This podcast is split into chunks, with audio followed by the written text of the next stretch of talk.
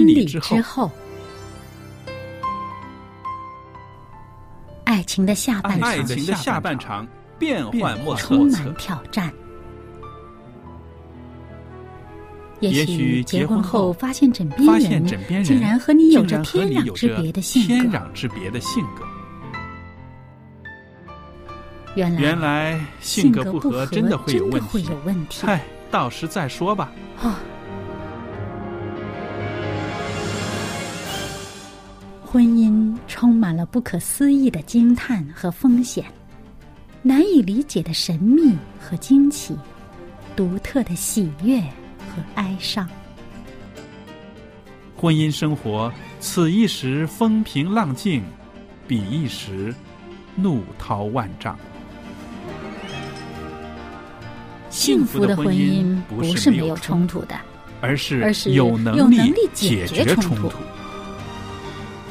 两个人总比一个人好，因为二人劳碌同得美好的果效。夫妻夫妻是一起承受生生命命之之恩的，爱到永远，爱到永远。爱到永远。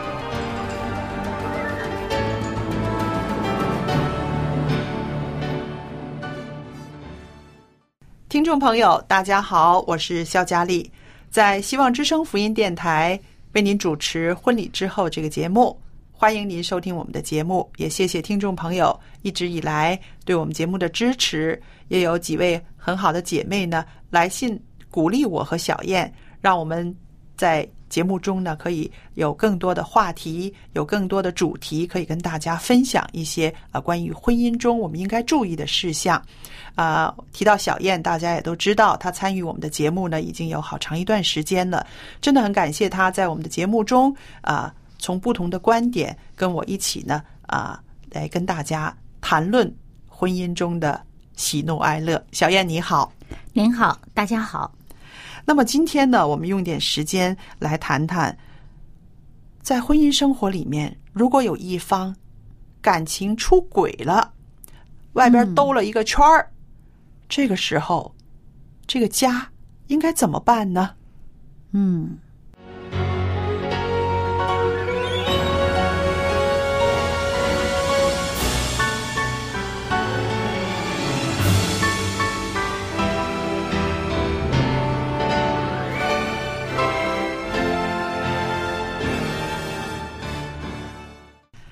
那我们说到这个感情出轨，或者是啊、有了第三者，或者是我们的配偶在外边有了一个啊、性关系的对象，那这种种的行为都会为这个家庭呢带来一个很大的冲击，对不对？对，而且是相当大的伤害。嗯，它好像是婚姻中的一枚引爆的炸弹，这个生活没有办法再回到正常的一个状态了，因为怎么都是在这当中有人受到伤害了。因为他就破坏了整个这个正常的秩序。是嗯呃，在古代的这个英国人的婚姻誓词呢，他是有这样一句话，他说：“我宣誓要对你忠实。”那么现代的这个婚礼中呢，人们就是说，呃，我誓言对你忠实。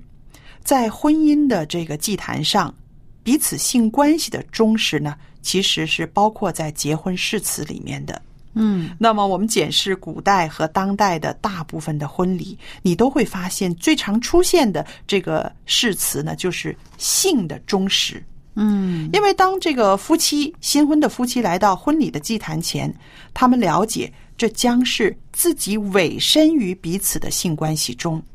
这也就是说，只要这两个人结了婚，便不可能与其他任何人有性的这种牵连了。嗯，因为性本身就应该是婚姻当中的东西。对对了，在婚姻之外是不应该存在性的问题的。是的，那么可能你也会听到，在现代社会里面呢，有些人很满不在乎的说：“他说，如果我的另一半想和别人有性关系啊，我完全不在意。”那我们分析一下，说这种话的人，那通常呢，可能是他的这个对婚姻呢、对他自己的婚姻呢，已经没有抱任何希望了。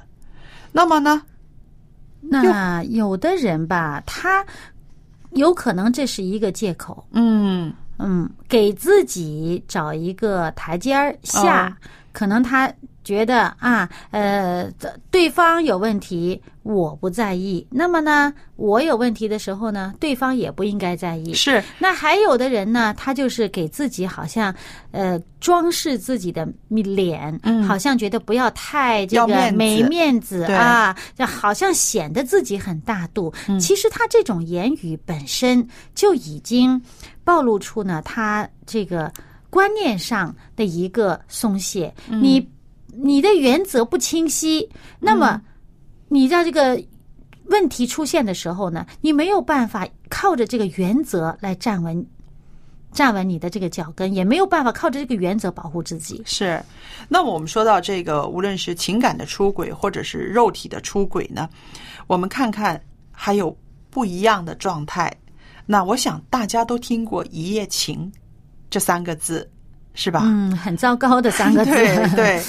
那么这个一夜情呢，我们可以说是一个短暂的，是一个短暂的这样子的一个联系，对、嗯他们的一个肉体的一个关系，是一时的性连接。呃，有的时候纯粹是性，而不牵扯到任何感情关系的，嗯，是吧？这样子的一夜情啊、在大都会里面有很多的。嗯那么还有可以一种把它说成是一时糊涂哈。嗯那么，嗯，还有一种，就像你接下来肯定是要说，就是说这个感情上的背叛。对，嗯那么相对于一夜情来讲的呢，我们说到的是一种长期的婚外情。那么这个长期的婚外情，它就不只单单是一个啊、一时的性的连接，它也牵涉到这个始终感情的投入。最终呢，这个可能会导致这个长期性的对婚姻的不忠背叛。嗯那我们看到啊，这种在感情上或者是在肉体上对伴侣、对婚姻的这种背叛，其实啊，在我们的基督徒的价值观里面是不允许的，嗯，那当然是非常的呃严肃的一件事情。对。啊、如果有这样现象的人呢，应该马上去找一些牧师辅导，或者是找一些专业人士来帮你一起解决你和配偶之间现在的这个局面。嗯因为为什么要这样说呢？有的时候啊，在这种状态里面呢，两个人说不清。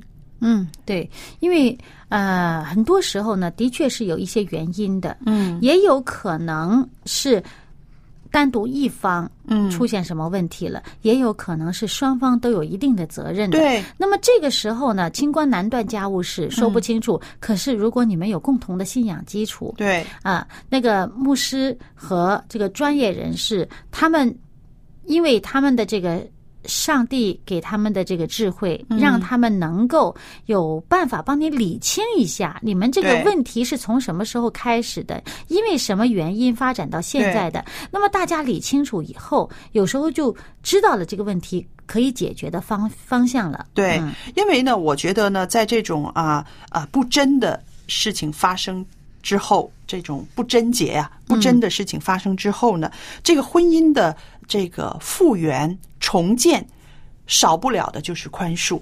嗯，那当然，是不是？嗯，那其中呢有两项关键的要素，就是说犯错的配偶的坦白认罪和请求宽恕。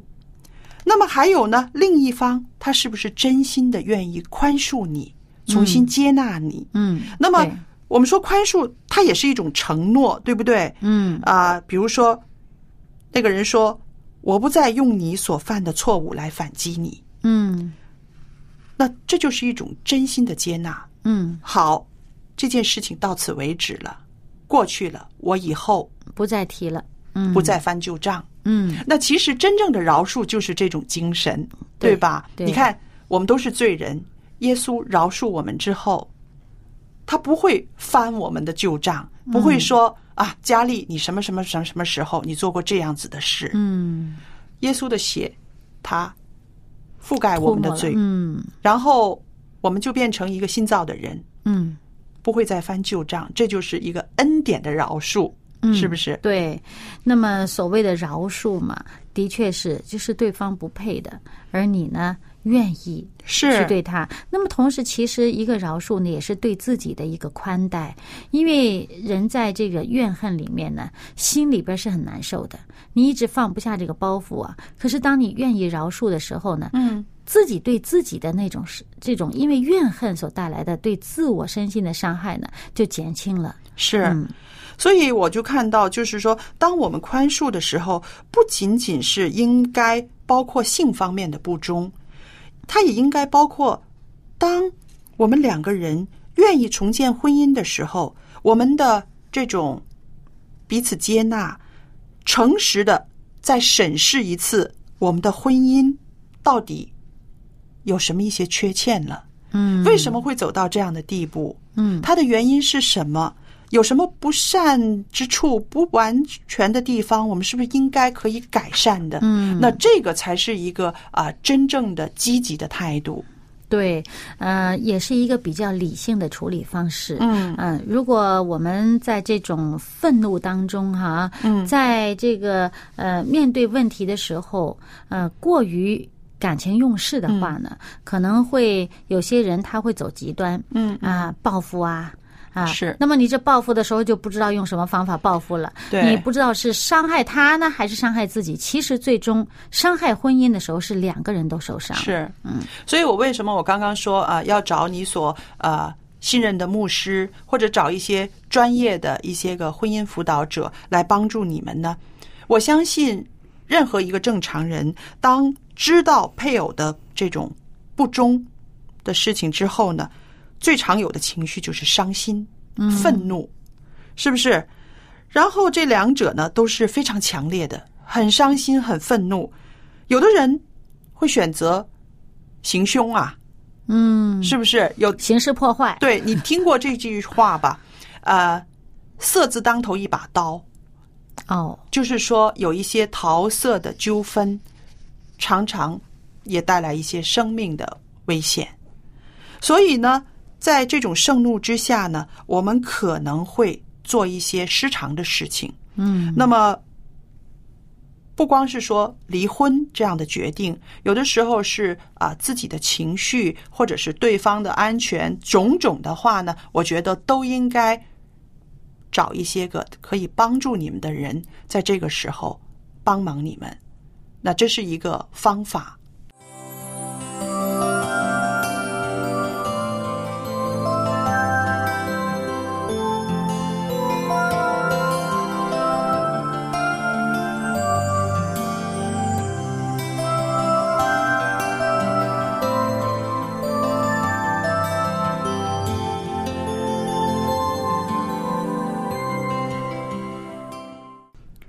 其实呢，嗯、在面对嗯婚姻当中出现有一方有这个情感出轨的情况的时候呢，这个另外一方感到伤心啊、愤怒啊，这都是很正常的一些情绪的表现。是非常正常的。对呀、因为正常人嘛，他有感情的嘛，他嗯一定会有这些他觉得表现。背叛，被人家对对对出卖了，背叛了，对对不证明他很在意这个婚姻嗯关系、婚姻关系。如果你不在意的话，你没感觉了，对，或者觉得哎无所谓了，嗯呃呃，甚至有人觉得，哎，你出轨了，正好找机会跟你离婚。啊，那其实你很在意、很在意的时候，证明你真的是还是看重这个关系的。，是你看重这个人，对你看重这个人呢，就要想办法，还是可以挽救他。嗯嗯，因为你不看重他的时候，也就由着他去了。对，那我们说，为什么我们在这儿啊、呃规劝大家，当遇到这种事情的时候，千万先不要采取报复的手法，因为报复的手法呢，只会令你们两个人的关系呢会更加的复杂。嗯有的人报复的手法是伤害对方，有的人是像你刚刚说的，我自己也去啊啊、做一做这个啊、不忠的那一个人，我也让你吃同样的苦头，对不对？然后再把一个人拉进你们的这个泥沼里边。所以说，报复的方法呢，有的时候是让你们的婚姻更糟糕。嗯，害人害己。那么，呃，其实呢，你心里边不平啊，证明你还是很重视这种呃这种正义啊、公平啊，对你很在意。那既然你在意正义、公平，那就应该用正义、公平的方法去想一些积极、正确的方式去处理它。嗯啊，那只是报复，其实这太过于感情用事啊。报复其实往往是解决不了问题，最多嘛解一解一时之恨，但是实际上呢，并不是一个长远可行的方法。嗯是，那我也想到，就是说，呃，在这段时间里边呢，有的时候家人呢也可以啊、充当一个支持者的角色，呃，做家人的呢，这个时候千万不要火上浇油，嗯。因为这两个人婚姻里面遇到了一个这么大的一个呃挫败，呃，已经是需要冷静的对待，不要情绪化，嗯。那么家人呢，就不要在旁边呢煽风点火了。我们知道，有的时候亲情呢，呃，真的是啊、一个很大的力量。当我们看到我们的兄弟姐妹或者是我们的儿女啊、被他的配偶背叛了，被他的配偶骗了，或者是啊、他受欺负了，我们会很着急，会很生气，总想去帮他出头。啊，想保护他，对，啊想帮他出头，想去为他讨个公道。嗯但是我觉得这个时候呢，我们做家人的啊、应该先冷静下来，给他们两个人一个冷静的环境和空间，不要加插任何负面的、正面的话。如果他们需要你的一些意见的时候，他们自然会来问。如果他们现在还没有办法承受啊这些个人的这些个意见呢、言语的时候，即使是很正面的，你想帮助他们复合，你想帮助他们重建婚姻，但是你也不要快快的插嘴，有的时候会有反效果。嗯呃，有的时候在情绪化中的人会任性起上来，你们要我这样子，我偏不这样子。哦，也有这种，嗯是不是？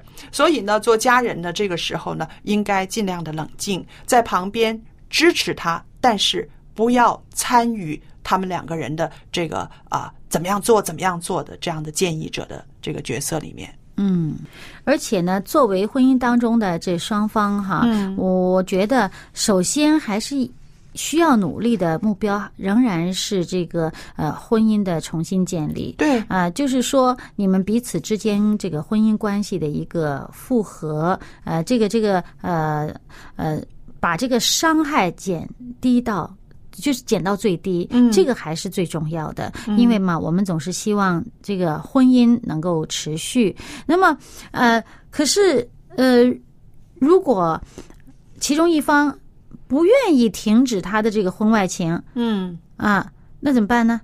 呃，我知道有这样子的例子，就是说，呃，当时是答应了，好好好，我重新呃再回来，可是不久之后又再去和第三者去见面呐、嗯。还是没有办法呃斩断这样的一个关系，那这个可能是带给婚姻一个更大的困扰，对不对？嗯，好像你知错不改，对呀、那么他的配偶会那因为他的这个饶恕，呃，你不等于你要再次伤害，成为一个再次伤害的借口嗯或者机会这样子。对那那所以你如果说是呃，我答应愿意这个婚姻重新、嗯重新建立彼此之间的这个关系哈，要重新复合的话呢，你就应该说到做到，嗯不应该再进行再次的这个出轨。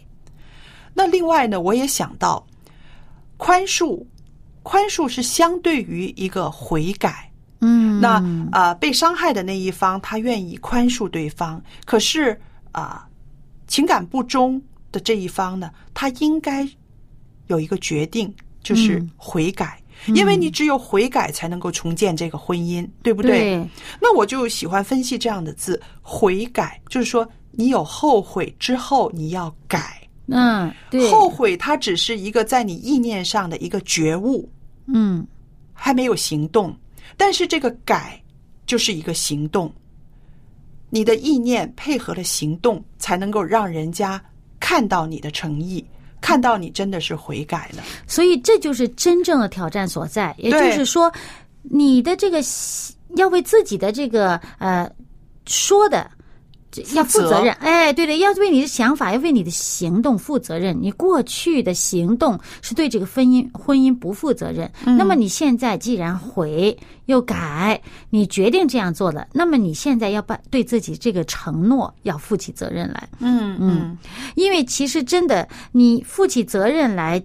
去去去改变自己过去做错的这个部分呢，其实的确是个很大的挑战，是是一个不容易做的事情。嗯，那么你如果你真是认识到，啊，这个情感的出轨是一个问题，嗯，那么其实你双方啊。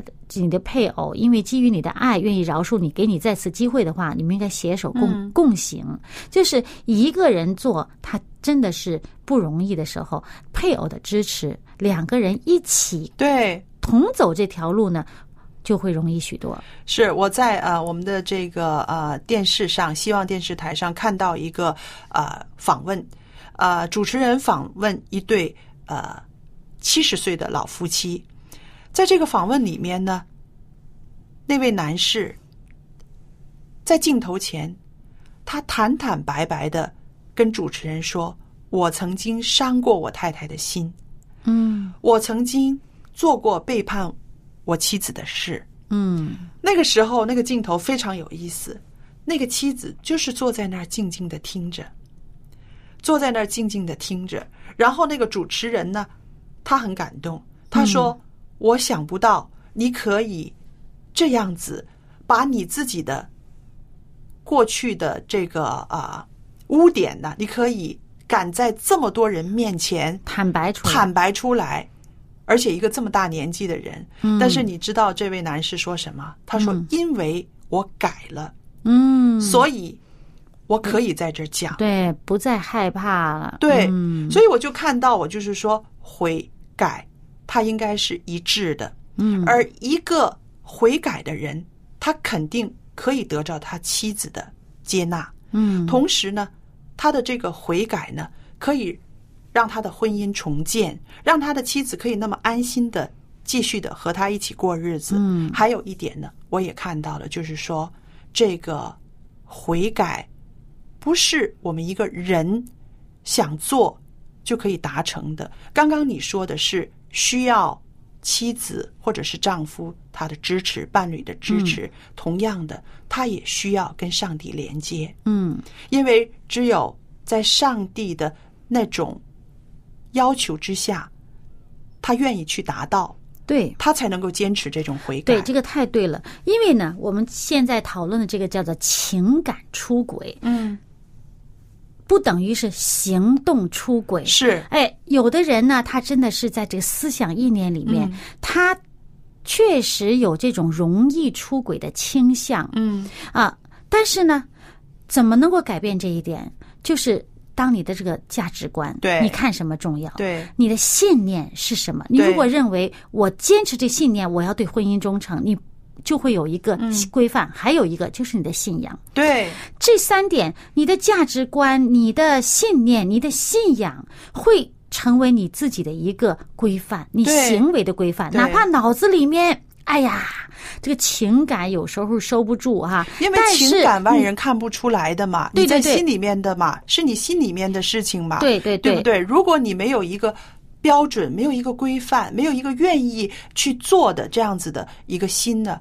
真的是容易出问题，别人没有办法的。对对对，所以呢，当我们这个有信仰的人啊，你哪怕是你真的是一个有一种容易呃呃看着别人哪里好啊啊，看着外面的花香啊，看见人家外面的草，这种软弱，对对对，有这种这种容易去看这些事情，但是因为你有信仰，嗯，那么。你就能够把自己安安稳稳的安置在你们自己的婚姻里面，而且能够过得好好的。是，嗯。同时，我也觉得呢，呃，我们在婚姻生活中的人，在这个里面，我们要常常为我们的配偶祷告。嗯，对，无论是啊、做丈夫的还是做妻子的，因为这个世界实在是啊、很多的引诱，嗯，我们要常常为了我们配偶的这个他所处的环境。他的心思意念，求上帝保守他。那这个祷告的力量是非常大的。对，而且呢，其实呢，呃，不要认为说是我心里想想，我并没有做出来，嗯就不是罪。对，在我们这个上帝的标准里面呢，脑子里想的这些这意念里面也是有罪的。所以呢，你意识到自己有这种倾向，有这种要往罪那个方向去的这倾向的时候，你要很清晰的知道，要祷告求上帝帮助，帮助我们呢活在这个上帝的这个美善里面，是上帝一定可以让我们刚强的。对，让我们的婚姻更加美满甜蜜。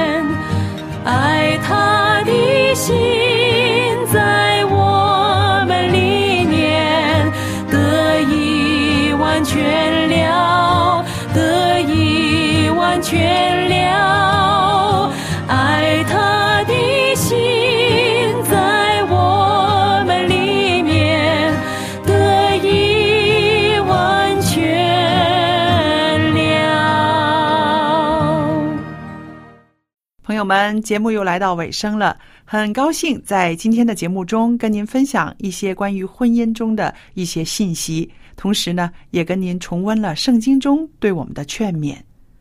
在节目尾声的时候，我要把地址告诉大家，欢迎您写信来跟我谈谈您在婚姻生活中的喜怒哀乐，我很愿意跟您分担，也愿意跟您分享一些美好的经验。那在这个时候呢，我也有一套很好的函授课程要送给大家的。这个函授课程呢是少年圣经函授课，您可以向我索取，让您的孩子在家里面读这个函授课啊，里边都是圣经中的知识和道理。这个课程啊有四十课，读完之后，我们还会向他颁发一张证书，就是证明他函授课已经毕业了。少年圣经函授课是我要送给听众朋友的，您写信来索取。那我还有一个电子信箱的地址是佳丽，佳丽的汉语拼音的拼写，跟着呢是 at v o h c v o h c 点 c n，我就会收到了。好了，今天的节目就到这儿结束，谢谢您的收听，记得写信来哦，再见。